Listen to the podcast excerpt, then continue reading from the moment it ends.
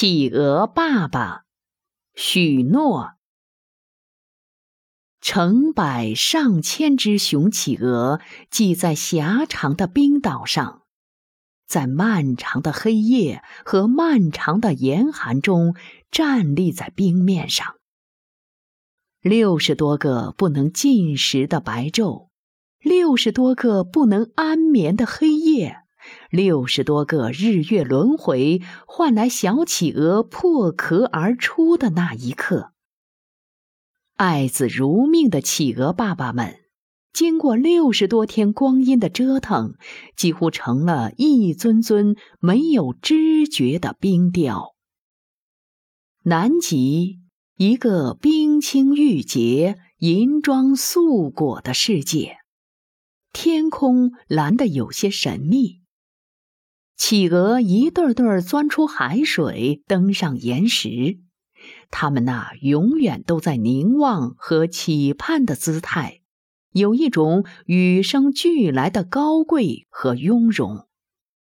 圆圆的瞳孔里透出一派天真的安详。阳光给它们洁白的大氅敷上夺目的金黄，犹如皇帝的龙袍。他们头顶上那一抹浅蓝和肚腹上那些个粉嫩，使那寒冷的画面有了些许鲜亮和暖意。此时，严寒使海洋收敛住了轰鸣和喧哗。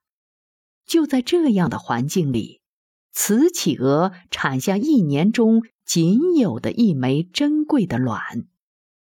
为了恢复产后虚弱的身体，也为了给六十多天后将来到世界的小生命预备口粮，雌企鹅不得不和丈夫分离，把孵蛋的重任交给雄企鹅，依依不舍地踏上遥远的觅食之路。于是，保护着蛋卵，直立着身躯。以一种庄严的不变的姿态伫立在冰面上的企鹅爸爸们，成了南极洲最让人刻骨铭心的一道风景。他们就这样，怀抱着不能碰、不能压、不能搁下片刻的责任，吃力的、安详的等待着，兑现着做父亲的承诺。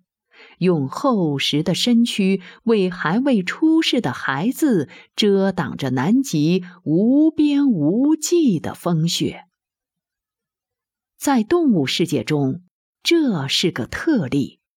为了后代，他替代母亲担当起抚育孩子的责任；为了孩子，他历经艰辛，将父爱发挥得淋漓尽致。南极的冰板辽阔空旷，风在冰川间狂暴地奔驰，肆无忌惮的寒风包裹着冰屑，携带着雪沫，逼得你无处躲藏。企鹅爸爸冰雕石刻般站立在风中，守候着，坚持着。当小企鹅从壳中探出湿漉漉的小脑袋，惊奇地打量外面的世界时，第一眼见到的不是妈妈，而是疲惫至极又欣喜至极的爸爸。此时的企鹅爸爸已瘦得不成样子，在雏鸟啄壳的响声中，他享有了真正的快乐。快乐。是需要付出代价的，要被爱，更要去爱；要获得，更要给予。雄企鹅怀着这样的喜悦，仔细的将胖乎乎的、像个灰白色绒线团的小企鹅捂在自己的肚腹下，感受着孩子的每一缕呼吸。雌企鹅终于成群结队的回来了。但刚刚团聚，又要分开，雄企鹅不得不别妻离子，因为南极洲的海面马上就要被冰封堵起来，如果再不去觅食，它就会饿毙在妻儿面前。企鹅爸爸实在舍不得心爱的小企鹅，他一步一回头，是那样的深情和眷恋。最后，企鹅爸爸们还是跳进了大海，向大海深处游去。在他们身后，小企鹅将茁壮的成长。